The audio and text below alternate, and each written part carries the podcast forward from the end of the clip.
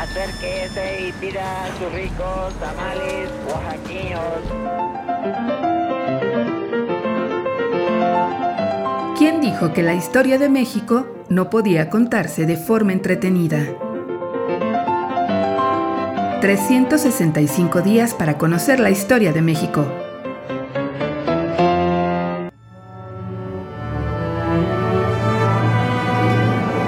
Martes.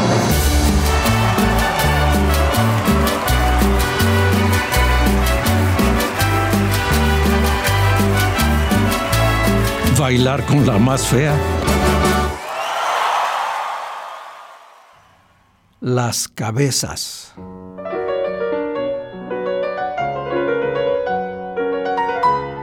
En julio de 1812, a casi un año de la muerte de Hidalgo, José Ignacio Rocha notificó que las cabezas de los jefes insurgentes habían sido colgadas en las cuatro esquinas de la lóndiga de Granaditas, aquí en Guanajuato. Claro, como escarmiento. Las cabezas de Miguel Hidalgo, Ignacio Allende, Juan Aldama y Mariano Jiménez insignes fascinerosos y primeros caudillos de la insurrección que robaron los bienes del culto de Dios y el real erario, saquearon y arruinaron las casas y haciendas, derramaron con la mayor atrocidad la inocente sangre de sacerdotes fieles y magistrados justos, de sus conciudadanos, amigos y parientes, Arrojaron por las calles y los campos desnudos, insepultos y para pasto de las fieras. Los venerables cadáveres de aquellas víctimas de su furor ahuyentaron a los prelados de sus iglesias, rebelaron contra las legítimas protestas divina y humana para sustituir la impiedad, desolación y anarquía.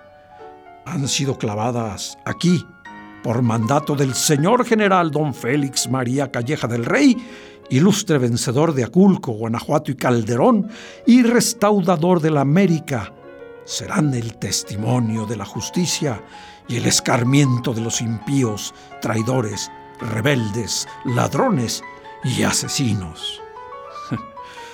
Los primeros caudillos de la independencia habían sido decapitados inmediatamente después de su ejecución. Allende, Aldama y Jiménez cayeron atravesados por las balas el 26 de junio de 1811. Hidalgo, Hidalgo transitó al más allá el 30 de julio del mismo año. Las cabezas efectivamente fueron colocadas en cajones con sal y trasladadas a Guanajuato.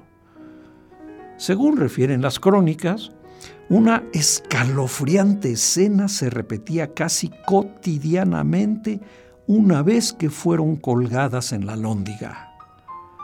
Algunas aves de corroña se acercaban a las jaulas y picoteaban las cabezas, arrancando piel y cabello.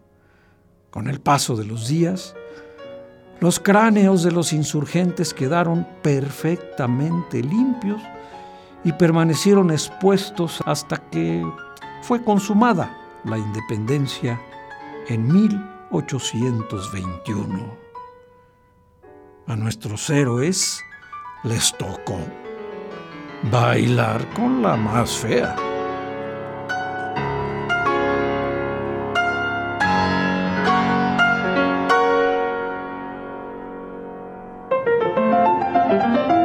365 días para conocer la historia de México.